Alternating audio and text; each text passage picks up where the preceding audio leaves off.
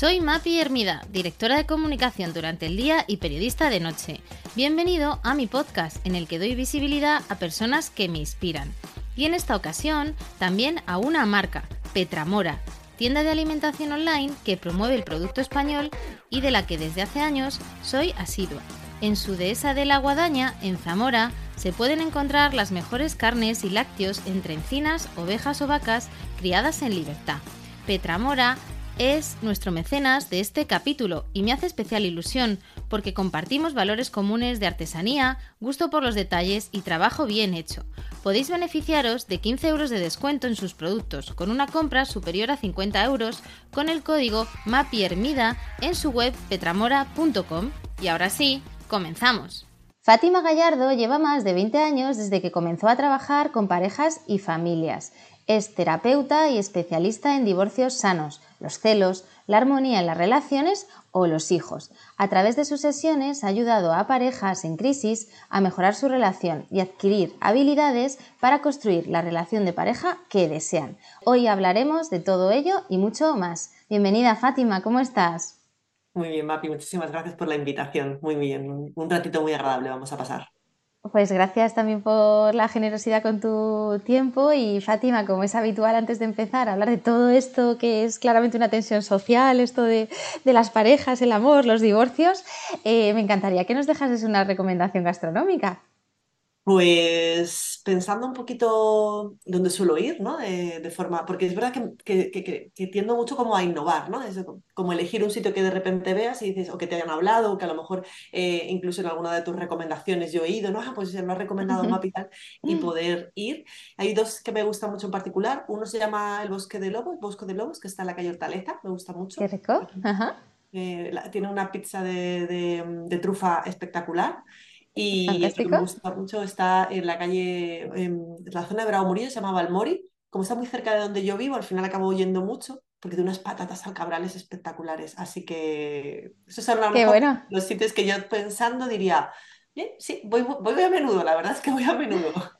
Oye, pues me apunto el segundo, pues que luego sí lo conozco, que, que si no me equivoco es del grupo Tragaluz, que está ahí en, el, la escuela de, arquitectos, eh, pero, pero es verdad que el otro no. Así que nada, anotado, yo me, me, me, lo, me lo, apunto. Eh, Fátima, siempre me, me, ha parecido muy bonito todo esto de entender mejor la, la pareja. Em, y, es curioso, ¿no? Porque si en algunos casos nosotros no nos entendemos a nosotros mismos, pues ya no te digo a nuestra relación con los demás, ¿no? ¿Y ¿Cómo surge esta inquietud tuya? ¿Cuál es tu trayectoria que te lleva hasta aquí? Pues yo empecé con un enfoque más social, trabajando incluso más desde la parte familiar. Eh, a veces también como más centrado en el tema a lo mejor de, grupos de adultos, de mujeres, tema de desarrollo personal, autoestima. También he trabajado mucho, trabajaba mucho con, con menores. Em, que luego al final trabajando con menores trabajas también con sus padres, con los progenitores, ¿no? Entonces al final todo, todo lleva ¿no? a ese trabajo familiar y de ahí me especialicé en el proceso de divorcio. Me gusta mucho, creo que es como, como mi granito de arena, ¿no? Para poder aportar, es como lo que a mí me, me movió para, para especializarme y de ahí viré a, la pareja como la especialización. Sigo trabajando en familia igualmente, pero la especialización al final, con todo el proceso de divorcio, entendí que el conflicto muchas veces está más en los adultos y luego desde ahí ya poder eh, ayudar para que los procesos de divorcio eh, se pudieran gestionar de otra manera. ¿no? Es como que hay una cosa muy muy bonita que trabajo en las relaciones, y, yo creo que así te, lo puedo explicar bien, Mapi, es, imagino siempre que las personas estamos como una línea continua, no una línea que se acaba y se empieza, sino una línea recta continua, ¿no? Entonces nos vemos atravesados muchas veces por diferentes cosas que tienen que ver con las relaciones. Podemos tener dudas de si continuar o no, podemos querer mejorar la relación o podemos querer tener un divorcio sano. ¿no? Y en este proceso, ¿no? el poder trabajar con, con las familias o con las parejas en estos momentos, para mí es lo que es como, eh, es como la piedra central ¿no? de, mi proyecto profesional. Decía Pablo Coelho que el amor eh, es una, solo una palabra hasta que llega alguien para darle ese sentido. Eh, ¿Cómo describirías tú el amor que, trabajas diariamente con, él? ¿Cuáles serían esas fases, ¿no? hasta incluso llegado el caso el, el divorcio? Claro, a ver, no me gusta, o sea, no quiero tampoco como bloquear, ¿no? O poner como estructurar, como son cuatro fases en el amor, ¿vale? Yo creo que es más especificado de cómo lo vivimos cada uno, ¿no? Es que, pues, porque muchas veces pensamos, pero entonces, cuando el enamoramiento, cuánto dura? ¿Un año, dos, tal? Yo creo que es como, eso es como eh, limitar mucho, ¿no? Hay primero, lógicamente, una, fase de enamoramiento, esa parte en la que sabemos todos que nos encantan las mariposas en el estómago, la adrenalina, las ganas de ver al otro, de estar todo el día. Y esa se pasa, esa sí o sí se, pasa, no da igual lo que hagas. Además, eso tiene que pasar, mami, porque imagínate, estás, ahí con las adrenalina y con, con ciertas eh, sustancias ahí a tope y, no, no, aguantaría el cuerpo, ¿eh? Se, se habla de que no aguantaría el cuerpo. Así que sí, sí, es un periodo temporal y un periodo súper necesario, porque es luego lo que en un momento dado a lo que siempre nos agarramos o a lo que siempre queremos conectar cuando, cuando las cosas empiezan a, ser un poquito más monótonas ¿no? en el día a día. Después de esa fase de enamoramiento, Mapi, hay una fase más de conocimiento real. Claro, se nos va la nube, se nos va un poco esa parte de, estar ahí como en el cielo, bajamos a tierra y empezamos con ese día a día, ese conocernos, ese... Em, esa parte ¿no? de, de ser más eh, claros, ¿no? O, no, tener, no, tender tanto a, no digo engañar, pero sí como que al final en el enamoramiento queremos gustar, queremos gustar y entonces estamos como siempre como preparándolo todo mucho más, tanto a nivel físico, con lo que te vas a poner, dónde vas a ir, preparas más los planes, ¿no? Pasada esa fase, hay una fase más de, bueno, pues mm, más de comodidad, me voy a quedar, nos quedamos más en casa o hacemos menos cosas o nos conocemos de otra manera, ¿no? Entonces eh, nos involucramos más en la, en la vida del otro de una manera real. Pasada esa fase, hay una parte en la que, dependiendo de cómo haya sido la fase anterior, hay una fase como de decisión. ¿Qué hacemos? ¿no? Eh, en esta relación que estamos teniendo, ¿estamos bien? ¿Estamos mal? ¿Queremos mejorarla? ¿no? Entonces ahí es cuando se, pueden, se suelen producir las rupturas, en ese momento en el que has conocido a tu pareja y tomas esa decisión en la que a lo mejor dices, no, esto yo no lo quiero, o sí, sí lo quiero. ¿no? Entonces ahí, por ejemplo, yo me encuentro muchas parejas en esta fase porque cuando vamos a terapia, porque realmente nos planteamos qué, qué vamos a hacer con la, con la relación. ¿no? Y luego, cuando realmente esa fase no, no ha funcionado, no, es que no haya funcionado, sino que realmente pues, no hemos encontrado ese, gusto de poder, poder eh, arreglar esto que nos está eh, dificultando para tener una relación sana con nuestra pareja, bueno, pues generalmente podemos tender como hacia dos lugares. Uno hacia la ruptura y otro hacia una parte como de estabilidad de ese amor, visto desde una manera en la que hay una elección de nuestra pareja, aún sabiendo las... Eh, lo que no, aceptando esas cosas que no nos gustan ¿no? del otro. ¿no? Es como una relación como mucho más tranquila, como una relación mucho más aceptada, es elegida, es una, una sensación en la que puedes estar con el otro eh, de una manera más equilibrada en cuanto a mm, confianza, eh, mm, en un momento dado como de proyección en un futuro, de, de, de metas, ¿no? Es como más tranquila a ser un poco la... Hay, parejas que han creado una en medio que es como no estoy a gusto, pero elijo. Bueno, pues también es otra parte ¿no? de, de, de la relación, ¿no? Lo típico de no me separo porque lo que sea. Qué importante, ¿no? Es conocer esas fases y eh, que las parejas sepan que ocurren esas fases, ¿no? Porque, eh, por ejemplo, cuando hablas de la fase de la primera fase de, enamoramiento, cuando digamos que evolucionas a la siguiente, no puedes pensar, ay, pues ya mm, no quiero tanto a esta persona, ¿no? O, es que a lo mejor esta persona no es para mí, eh, ¿no? Y en el fondo es algo natural. Claro, y, pensamos que, que, todos lo sabemos, hombre, esto lo sí sabe todo el mundo, claro, pero yo a lo mejor me encuentro con parejas o personas que a lo mejor por la maternidad en muchas ocasiones, por el estrés del día a día, por las dificultades, ¿no? Pues a lo mejor, te pongo un ejemplo, hay parejas que en un momento dado uno de los miembros de la pareja, pues a nivel íntimo, pues empieza como a alejarse, ¿no? No, no nota esa, necesidad de estar con el otro, pues por lo que sea, por el motivo que sea, ¿no?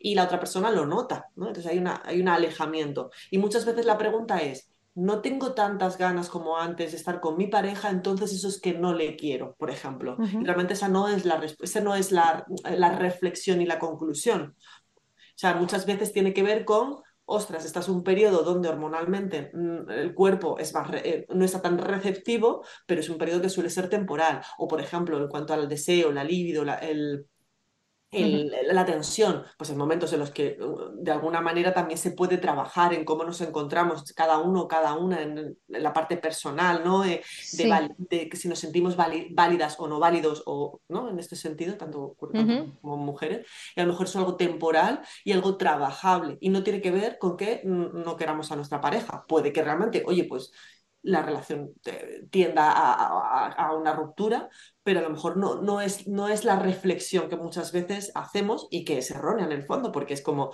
lo comparamos con esa fase de enamoramiento. Ah, como no tengo tantas ganas, o ah, como no hacemos tantos planes, o ah, como la cosa ha cambiado, es que esto no es una buena relación. No, es que ha evolucionado. Por eso lo que tú, que tú por estas fases es básico, porque no, lo, no, lo, hacemos generalmente. Te llamas Fátima creando diálogos en Internet. Eh, claramente esto del amor va mucho de, comunicación.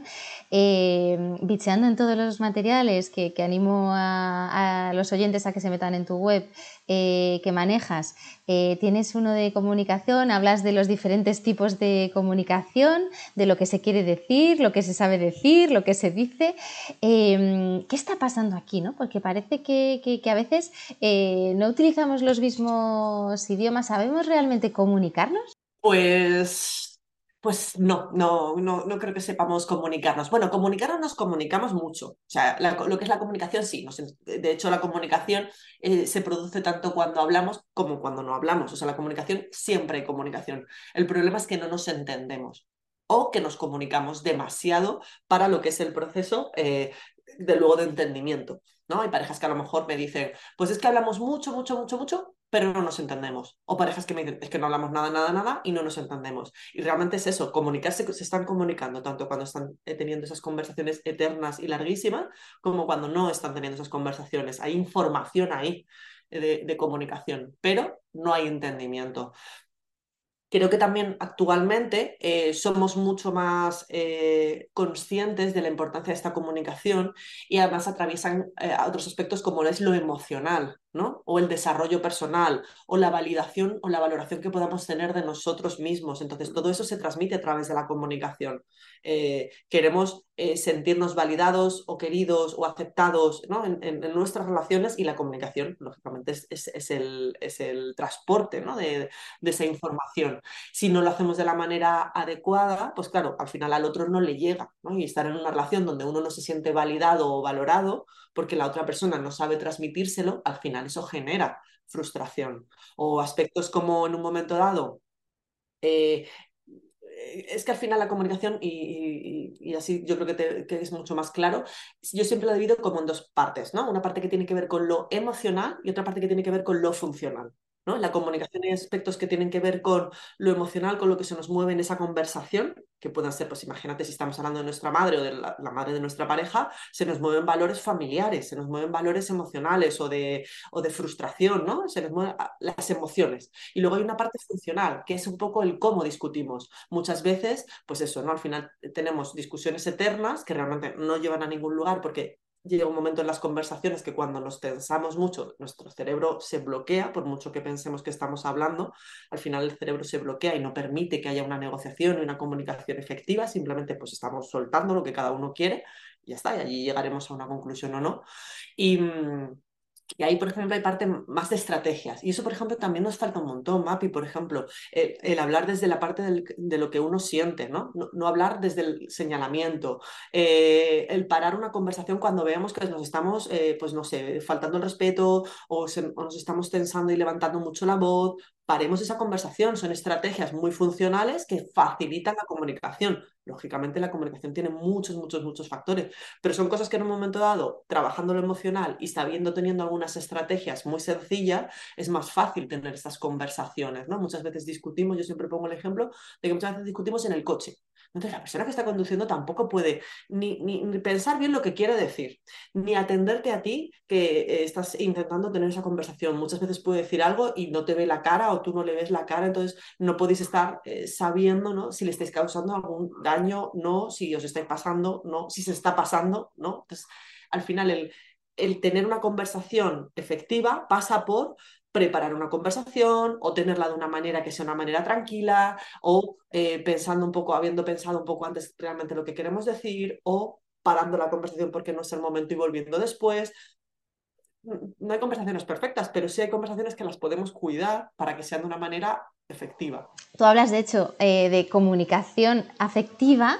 ¿Qué significa exactamente y qué tips? ¿no? Hablabas, oye, pues para cuando veas que estás un poco calentándote en esa conversación, ¿qué otras recomendaciones nos dirías? Vale, yo hablo más de efectividad. De efectiva me refiero porque sea como que sea práctica, ¿vale? Como que es práctica. Eh, afectiva es más como que habla desde la parte emocional, que, que es necesario, esa parte de la, de la comunicación efectiva es una comunicación que sea afectiva, Eso es clave, es decir, que la comunicación sea afectiva es clave, lo que te decía, la parte de unos componentes que tienen que ver con lo emocional y una parte que tiene que ver con los componentes funcionales. Entonces, como comunicación afectiva, estaría más lo emocional y como comunicación efectiva tendría que ver con cómo realmente es, eh, podemos hacer llegar al otro o a la otra persona o a nuestra pareja lo que estamos queriendo transmitir y que además esta persona lo, reciba o lo perciba de una manera eh, lo más cercana a lo que realmente queremos decir, que no le cause dolor o que no, se, o que no genere malestar, que no genere distancia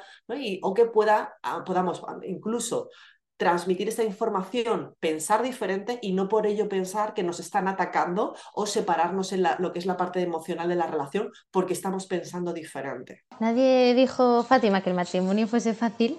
Hay muchos factores que, pueden llevar al fracaso. De entrada yo creo que es difícil acertar ya cuando eliges la, persona. Eh, si aciertas, luego vienen otras circunstancias, problemas desde económicos, pasando por salud, eh, temas de, infidelidades. Bueno, mm. Em, y, llega eh, esa separación, ese divorcio. Yo bicheaba cifras, me parece impresionante el número de divorcios que hay en España. Creo que en 2022 nada menos que 81.000, uno de cada dos personas em, se, divorcian, terminan en, divorcio en la mitad de las parejas. Eh, Post pandemia fue también un, un boom.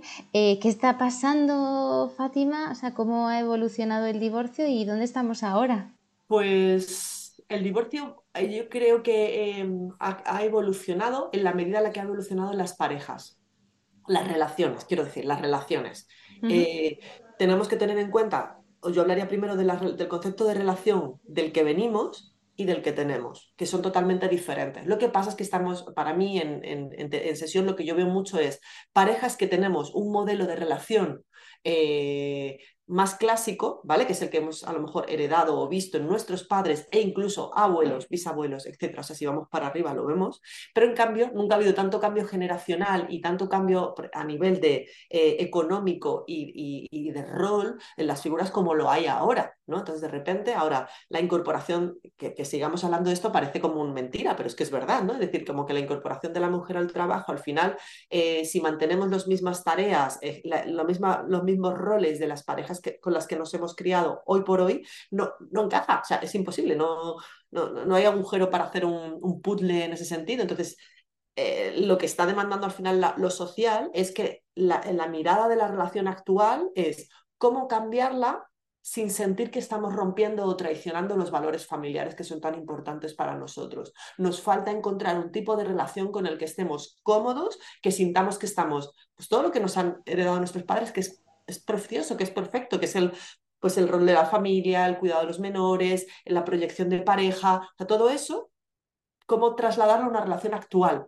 pero dejando marchar esa parte de las relaciones antiguas, que no digo antiguas, pero que en un momento dado son de nuestros padres, de nuestros abuelos, que no están encajando hoy por hoy, que en su momento eran, eran eh, prácticas innecesarias y estaban bien estructuradas, pero hoy por hoy no están encajando. Lo, lo, vemos ¿no? en las demandas que tenemos, tanto hombres como mujeres, en los roles, en los tiempos de cuidado de los menores. Entonces, es, complicado, ¿eh? porque al final, ya te digo, es un cambio de paradigma. La dificultad es que no estamos sabiendo encontrar ese nuevo modelo de relación y lo que solemos hacer es o nos buscamos eh, la ruptura como salida o buscamos relaciones un poco ahí como, como, nuevos modelos de relación, como, como no digo la desesperada, pero como sin entender muy bien qué significa eso o, que, o, saber que al final, aun queriendo mover o, pudiendo mover lo que es la relación, el tipo de relación, queremos seguir manteniendo los valores tan importantes de nivel familiar que, que queremos mantener, que es pelear por nuestra pareja, pelear por nuestros hijos, etcétera, ¿no? Y mantener una relación, que no cualquier cosa valga. Pero eso es lo que nos mm. está costando. Y hay un efecto colateral en los hijos. ¿Aquí qué, recomendaciones darías? Si quieres podemos profundizar, Fátima, en, oye, en un momento dado, eh, cuando llega el divorcio, cómo se estructura, cómo eh, hacerlo, digamos, fluir en armonía ¿no? y que sea un divorcio, entre comillas, sano. claro. Ahí lo, lo, que yo siempre recomiendo es em, que los adultos tengamos un poco claro qué es lo que queremos hacer, porque muchas veces transmitimos esta información de una manera ahí un poco como, eh, no digo sin cuidar, porque creo que realmente somos bastante cuidadosos en este sentido, pero que damos, el, damos un lugar a nuestros hijos que muchas veces intentamos como sobreprotegerles o no, o no o, que no sufran, que yo entiendo que al final eso es lo que nos mueve, ¿no? no, no hacer daño a nuestros hijos por algo que además nosotros hemos decidido, pero al final ahí bloqueamos esa posibilidad que tienen nuestros hijos de que su vida va a cambiar y que van a haber ciertas situaciones de tristeza y de enfado y que son habituales, sanas y hasta normales y esperables en nuestros hijos. Y a veces como que preparamos el proceso de divorcio como si no pasara nada o, o les tratamos de forma adulta eh, cuando a lo mejor no deberíamos, porque no, no, como que nos duele tanto pensar ¿no? que nuestros hijos están sufriendo, que al final acabamos bloqueándolo, eh, esa sensación, o muchas veces también lo que, lo que me ocurre, o sea, lo que yo me suelo encontrar, no sé si tú también lo has visto, Mapi, es padres que están sobrevolcados en sus hijos y les cuesta un montón decir que no, porque como los ven sufrir, al final les cuesta decirles un montón que no. Y les cuesta mucho calibrar esa parte educativa donde hay que poner un límite porque eh, les cuesta, pues eso, ponerle, decirle que no porque su expareja o el otro progenitor eh, le, diría que sí o no queremos discutir porque para dos días que en el fondo estamos con ellos no vamos a ponerle bloquear o mirad, pues para esto no voy a ponerme a ponerle un límite. Y esa es la gran dificultad que, que yo diría donde habría que ponerle el ojo ¿no? a los chicos. Yo tengo una masterclass, MAPI, de manera que, bueno, que es gratuita para todos aquellos progenitores que quieran verla. O sea, me refiero que al final es un poco el qué decirles, cómo decirlos, qué tener en cuenta y qué evitar. A mí me parece, me parece básico ¿no? esa reflexión ¿no? que, tenemos muchas veces en poderles permitir que, sientan esto, porque muchas veces, claro, nos cuesta tanto nuestro dolor que a la que no estamos permitiéndoles es a ellos el poder sentirse tristes en algún momento dado, ¿no? Y, ¿Cuándo recomiendas tú en la terapia, ¿no? El, oye, que es el momento de, que hagáis cada uno vuestra vida de forma individual, eh, en, función de diferentes causas, eh, Fátima, o sea, ¿cuáles son esos motivos? Al final, yo en sí, como en la terapia en sí, pocas cosas decimos nosotros que se tiene que hacer, ¿no? Pero eh, suelen ser más los progenitores los que se dan cuenta y llegan a, ese, a ese momento. El que les podamos apoyar en cuándo decírselo a los chicos tiene que ver más con cómo están ellos en el proceso. Es decir, por ejemplo, si ya han empezado a mirar casas o tienen la posibilidad de cambiarse de casas cada uno, el decírselo antes de que se marchen, un tiempo antes, para que haya un proceso como de despedida de los menores, de la situación, etcétera, no que de repente es como, bueno, pues yo me voy a ir a no sé dónde, y de repente ya el, chaval o el pequeño no va a desayunar ya nunca más todos juntos en ese eh, de un día para otro. Pues, pues no, al final tiene que haber como un proceso de duelo o un proceso de despedida por parte de todos de, acompañarnos, de poder, de que sí que se lo decimos, se lo podamos decir en, un momento donde al día siguiente o al siguiente, si es un fin de semana, poder estar cuidándonos, no, estar angustiados de, ah, porque si al día siguiente llevamos al peque al cole, pues estaremos pensando, ¿y qué habrá pensado? ¿Y qué no sé? ¿Qué? Estará triste. En cambio, si lo hacemos en el momento dado que estamos todos en casa, podemos cuidarnos entre todos, ¿no? Es como sentir ese momento y transitarlo de una manera consciente. Que, ojo, no hablo de melodramatismo ni nada, hablo de conciencia simplemente y de reflexión, ¿no? De, de estos procesos. También hay otros eh, bueno, eh, motivos, lo, apuntabas al principio para, bueno, pues que mm, pueden afectar a, las parejas a la hora de, empezar a tambalearse como la pérdida del interés en la, pareja. ¿Esto también, también ocurre y, por qué dirías, Fátima? El, tema del desinterés, pero te refieres más como al desinterés. Eh, Hablas de la libido, hablabas, mm. sí. A ver, al final hay muchos factores y van a depender de, lo que cada uno estemos viviendo. Desde una medicación, o sea, me refiero, a gente que toma cierta medicación, como pueda ser eh, eh, antidepresivos o crece pelos, o sea, medicación que dirías, ostras, ¿afecta? Pues sí, afecta a la, es la, el deseo, la libido de las personas. Otro de los factores puede ser directamente un, ciertos momentos de los procesos de maternidad, sobre todo para las mujeres, tras el parto, de ciertos momentos, ¿vale? Que a lo mejor no, no, existe esa, ese deseo tan, tan explícito como puede existir a lo mejor pues antes o, pasado ese, ese periodo, ¿no? El estrés creo que es muy importante y algo que nos pasa mucho a, tanto a hombres como a mujeres, pero sobre todo a, las mujeres que cuando eh, existe esa sobrecarga o esa sensación de estar con muchas, con muchas tareas en, la mente, te hace las sensaciones como que te han cortado del cuello para abajo, en lo que es la parte del deseo de, o de, de, tu, de cómo tú te ves tu cuerpo. ¿no? Eh, entonces ahí desaparece el deseo. ¿Por qué? Porque para, para poder conectar en el deseo tenemos que estar tiene trampa. mente, ¿no? Hay que estar totalmente conectados. La parte, eh, sobre todo muy, muy, muy conectada a esa parte racional, eh, porque al final es la que, la que busca ese momento, la que se interesa. Entonces, hay muchas veces, y hay un ejercicio que yo pongo, muchas veces Mapi es salimos del baño, ¿no? Y uno se pone la crema como si... que se pone crema, ¿eh? Y parece como que se golpea para ponerse la crema, ¿no? Y nos paramos a pensar, pues, que las piernas como... Ostras, pues hace cuando no me miro las piernas, o hace cuánto que no me miro los pechos tranquilamente, sin crítica o sin estar pensando, cómo tengo los pechos, o cómo tengo el culete, o cómo tengo las piernas, o cómo cada uno tenemos nuestras cosas, y que somos muy duros y además es que no conectamos con esa parte, no es como que estamos en lo funcional, sobre todo por si tenemos hijos, porque no nos da tiempo, porque están fuera llamándonos, tal, no sé qué. Hablo de un ejemplo en el que es muy sencillo ver que, hemos desconectado. Entonces, si estamos desconectadas, en general, sobre todo hablo más de mujeres que de hombres, estamos desconectadas, es muy difícil conectar con el deseo. Aquí hay una gran palabra, Fátima, la, palabra monotonía, eh, que oye, pues como seres humanos al final tenemos esa tendencia, ¿no? Hacia las costumbres, las rutinas. Eh, te, leí alguna frase de es como quien va a su restaurante favorito y siempre pide su plato favorito, ¿no? Y también hay que buscar eh, otras, otras, formas, ¿no? Así es. ¿Qué, ¿Qué, es esto de la monotonía? ¿Cómo lo, lo vives tú con las parejas eh, que tratas? ¿Cómo les afecta? Claro, es que hay, muchos, hay muchas cosas igual. O sea, es que Mapi no solamente es una cosa en concreto. Es decir, la monotonía al final es, primero empezamos por lo logístico es muy complicado, sobre todo si hay hijos después de, la relación.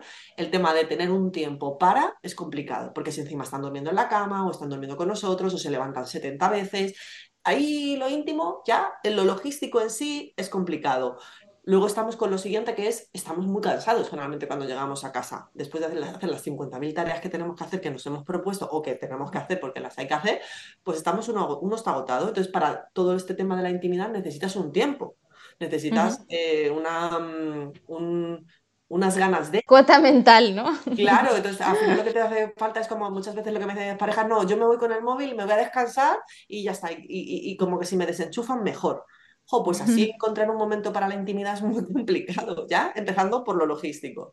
Seguimos con otra parte que tiene que ver lo que tú dices, con la monotonía en cuanto a la forma, ¿no? Es decir, como que somos poco novedosos. Al final, eh, existen muchas posibilidades de pues, jugar en, no sé, pues, en sitios, en, posturas, eh, con objetos, sin objetos. Eh, bueno, hay roles, hay muchas cosas que realmente no lo hacemos, ¿no? Como que al final un miércoles por la tarde, a la, a la noche o a las 10, pues uno no se pone a, plantearse cosas nuevas, ¿no? Entonces al final acabamos de la misma manera, ¿vale? Luego continuando con eso.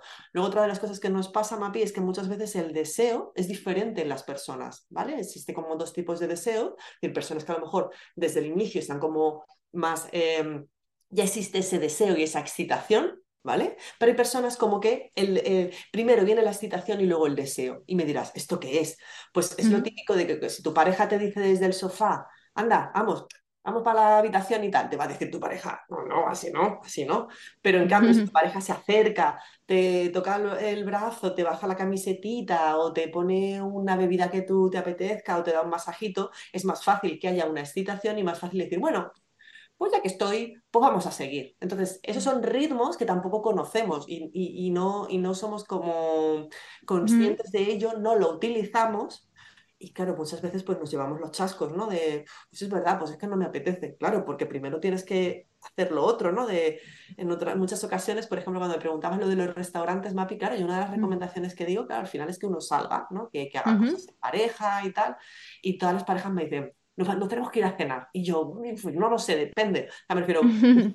pero porque necesitamos esa parte de galanteo, esa parte de, intimidad anterior, de charlar, de ver que conectarnos, de mirarnos a los ojos, de tocarnos, de reírnos, de contarnos cosas como adultos. Entonces, esa parte de intimidad muchas veces la olvidamos, entonces, claro, los miércoles por la noche a las 10 no tenemos todo ese tiempo. es, más, difícil llegar a, a esos momentos de intimidad. ¿Y tú, Fátima, eres partidaria de, integrarlo como, como, un hábito? Porque a priori la monotonía a veces es buena, ¿no? Para determinadas cosas y para efectivamente, ¿no? Pues eh, que, que, esa intimidad sea algo natural con tu pareja. ¿Te refieres? A ver, la mono...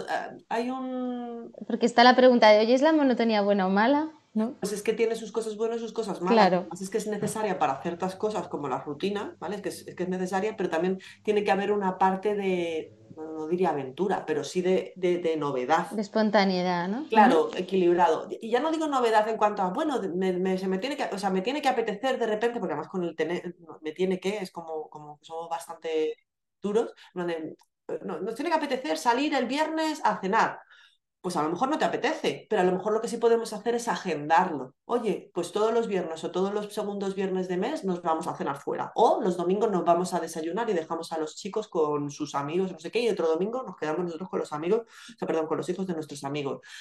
El agendar las cosas muchas veces, Mapi, es esa parte de, oh Dios mío, tengo que agendar los encuentros. Yo hablo de los encuentros, no hablo del sexo, hablo de los encuentros, de poder agendar los encuentros, creo que a veces es necesario y planificarlos, si no muchas veces nos encontramos semana tras semana tras semana haciendo lo mismo y, la, y el sábado estamos, ah, pues podríamos haber hecho no sé qué, o, jo, qué aburrida, no hacemos nada nunca. Claro, pero hasta sábado ya, ya no vas a poder, o sea, en sí si no eres una persona que, o sois una familia con planes, etcétera, los, sábados es como ya, ya, llegas tarde a todo. Mm, se te olvida si tienes que llevarte bocadillos o entradas o reservas. Entonces, el que lo podamos planificar con tiempo es clave para, para, para tener esa parte tanto de monotonía, que llamémosle monotonía, pero yo lo llamo rutina. ¿Vale? Rutina. Es decir, que, que en un momento dado sepamos más o menos, eh, nos va a dar esa tranquilidad y esa confianza es necesaria. O sea, no podríamos vivir todo el tiempo, igual que no podríamos vivir siempre enamorado, no podríamos vivir siempre en, en un descontrol absoluto de toda la vida, ni por nosotros ni por si hay hijos dentro de esa parte de esa relación. Eh, recopilando un poco todo lo que, lo que nos vas contando, Fátima, em, esas claves de que es una relación sana, ¿no? O que tú ves en las parejas que dirías, oye, para mí una relación sana es, es la que tiene ¿no? Eh, esta pareja. Eh, hemos hablado de, comunicación, hemos hablado de esta intimidad. ¿Qué otras claves dirías? ¿no? ¿Qué, ¿Qué ves tú o cómo describirías una relación sana de pareja? Pues eh, la que, la que sobre todo, pues eso, yo creo que la comunicación es la número uno, o sea, la comunicación es, número uno. En la conexión y la intimidad podría ponerlo en un segundo lugar, porque al final es lo que nos diferencia de ser compañeros de piso y creo que de alguna manera, no me refiero al sexo en sí, me refiero a, esa sensación de estar conectados con nuestra pareja, de, que es una persona que es mucho más confiable y cercana para, para nosotros, que nos conecta mucho. Sería un, segundo factor que podría... que, tú ves, ¿no? Sí, sí, sí, creo que sí, porque al final es como que... Mm, obvio que, obvio que eh, el tener eh, deseos o objetivos de pareja a un futuro también es otro, ¿vale? Pero es verdad que si no tenemos esa conexión y no tenemos esa comunicación, los objetivos de pareja no los vamos a tener. Es decir, que esos son como los dos componentes más básicos para luego seguir construyendo la pareja sana que queremos. Y te tengo que preguntar por el otro lado, ¿no? Eh, ¿Cuáles son esas líneas rojas, ¿no? Eh, ¿Dónde levantas tú la bandera y dices, oye, esto no es no es sano, ¿no? Eh, estamos, es verdad, que en un momento que socialmente pues estamos más abiertos, somos más diversos, eh, pero ¿dónde dirías tú, ¿no? Que son esos límites, esas barreras? Claro, y, añadiría una cosa, Mapi, porque al final todo el mundo pensamos que las líneas rojas son como para rupturas. No, las líneas rojas simplemente pueden ser llamadas de atención para, oye, vamos a terapia. Oye, vamos a prestar atención a esto que nos pasa. Oye, vamos a prestar atención a esto y vamos a solucionarlo. ¿vale? Las líneas rojas no solamente es Em, ruptura asegurada. Hay un proceso muy largo. La dificultad es que lo que tú dices, no hacemos caso a estas líneas rojas, cuando llegamos ya al, resultado ya no son rojas, son, vamos, son ya luminosos, no son banderas, son luminosos. Entonces, esas banderas que tú dices son básicas y, me gusta mucho ¿no? que, las podamos eh, sacar. ¿no? En ese sentido, hablaría de cosas que tienen que ver, mira, empezaría con cosas que tienen que ver con la comunicación. Cuando empezamos a no decir ciertas cosas, porque tenemos miedo o eh, no queremos repercusión de, ciertas comunicaciones o estamos discutiendo todo el rato, una línea roja. Una línea roja para prestar atención a esto. ¿Qué es lo que suele pasar? Bueno, lo dejamos pasar. Bueno, pues ya está, pues no pasa nada. Pues discutimos, discutimos. O si no discutimos y yo me, me callo cualquier tema, pues, pues ya está, no pasa nada. Por no discutir, eh, no pasa nada, no lo voy a dejar. ¿no? Entonces, cuando hay dificultades en las que uno empieza a no estar bien en la relación eh, de una manera tranquila, sino que está todo el rato midiendo lo que tiene que decir, eh, todo se siente minusvalorado o minusvalorada porque la otra persona le está cuestionando todo el rato o le está poniendo en, duda o están discutiendo por todo, ahí es una bandera roja, por ejemplo. Tan sencillo como, como eso, ¿eh? que, no le hacemos caso. Porque claro, ese es el comienzo a que luego las cosas no vayan bien. Por eso digo la importancia. Otra de las banderas rojas, y aquí ya seguro que te referías también a estas, es todo lo que son insultos, faltas de respeto, agresiones físicas, por, supuestísimo, em, actos de violencia, eh, no me refiero a violencia como agresión física solamente, sino violencia me, refiero a, chantajear, a coaccionar, a amenazar todo eso al final es una, es una línea roja bastante, bastante importante, ¿no? Y, y, siempre pensamos o nos ponemos en aspectos como muy graves y, simplemente el que tu pareja en un momento dado eh, te prohíba, ¿no? te prohíba hacer ciertas cosas por algún motivo determinado, ahí hay una bandera roja. Vamos a ver qué está pasando ahí. No digo que esté bien o que esté mal, no, no lo cuestiono, simplemente es, ostras, aquí tenemos que prestar atención a esto. Habrás visto también casos de, celos. Esto es algo complejo, ¿verdad? En las parejas. Mm. Mucho, mucho, y más ahora con las redes sociales. ¿Cómo lo tratas desde una terapia de, pareja, Fátima? ¿Esto tiene, tiene solución? ¿no? Eh, ¿Hay tipos de celos? Eh, Sí, claro que sí. A ver, los celos es algo que todos sentimos en un momento dado. O sea, no es algo en plan de yo no he sentido celos nunca. Bueno, a lo mejor no se ha sentido de tal manera en la que tengas que, eh, de una manera eh, que tengas que violentar a otra o que tengas que prohibirle algo a otra o que te haga estar inseguro, insegura, pero los celos es simplemente con el planteamiento de ya existe eh, esa parte de celos. Pero claro, lo que tú dices no es lo mismo una persona que en un momento dado tenga este planteamiento a una persona que vigila y controla a su pareja por el tema de los celos o que le prohíbe hacer ciertas cosas por el tema de los celos. No tiene nada, no tiene nada que ver. Entonces, claro que es tratable.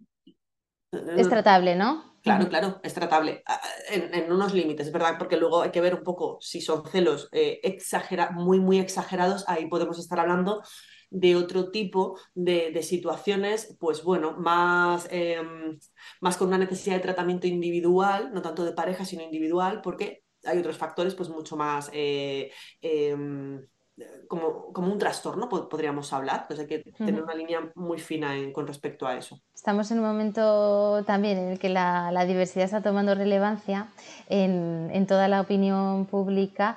Eh, hay nuevos modelos de pareja eh, que se han puesto sobre la, mesa. ¿Cuál es tu punto de vista? Porque aquí tratas también diferentes mm, modelos. ¿Todo, todo vale, Fátima?